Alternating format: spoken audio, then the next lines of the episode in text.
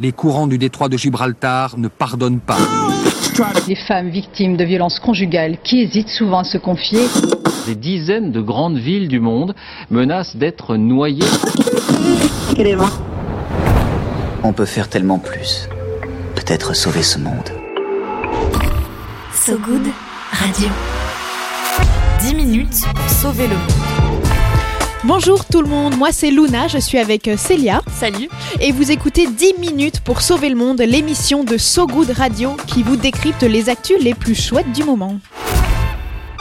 10 minutes, 10 minutes pour sauver le monde.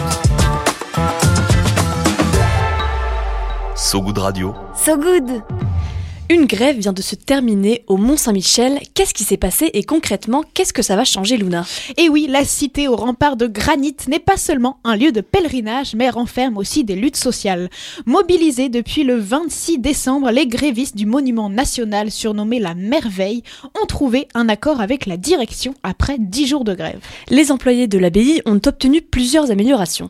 Augmentation des effectifs, reconnaissance de la pénibilité et des compétences linguistiques, ainsi que l'amélioration des conditions de travail. Plus précisément, l'accord trouvé implique un maintien et un remplacement des effectifs actuels avec la création de deux postes supplémentaires, mais aussi un rééquilibrage des différences de salaire.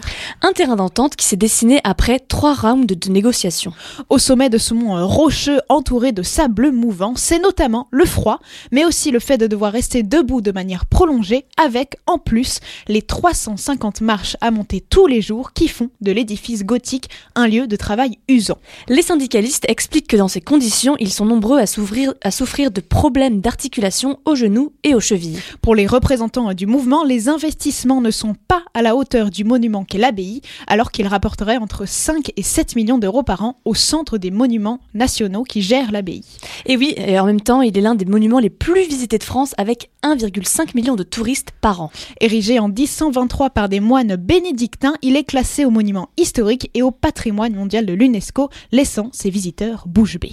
C'est une prouesse euh, qui tient euh, au fil des années et des, siècles et on se dit comment, oui, comment ils ont fait. C'est un défi d'architecture, je, je, pense, comment arriver dans des sables mouvants pour arriver à construire euh, cet édifice sans les machineries, tous les, les, les, outils qu'on a, actuellement, c'est assez impressionnant.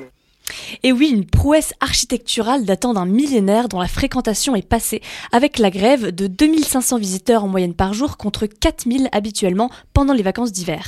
Si un protocole de fin de grève a bien été signé, d'autres discussions au sujet des conditions de travail devraient se poursuivre fin janvier.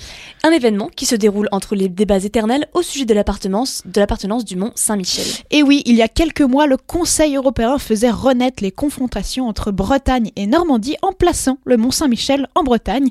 Mais le monument est revendiqué par les Normands puisque le Couesnon, le fleuve délimitant les deux régions, est situé au bord du Mont Saint-Michel, le plaçant bien du côté normand.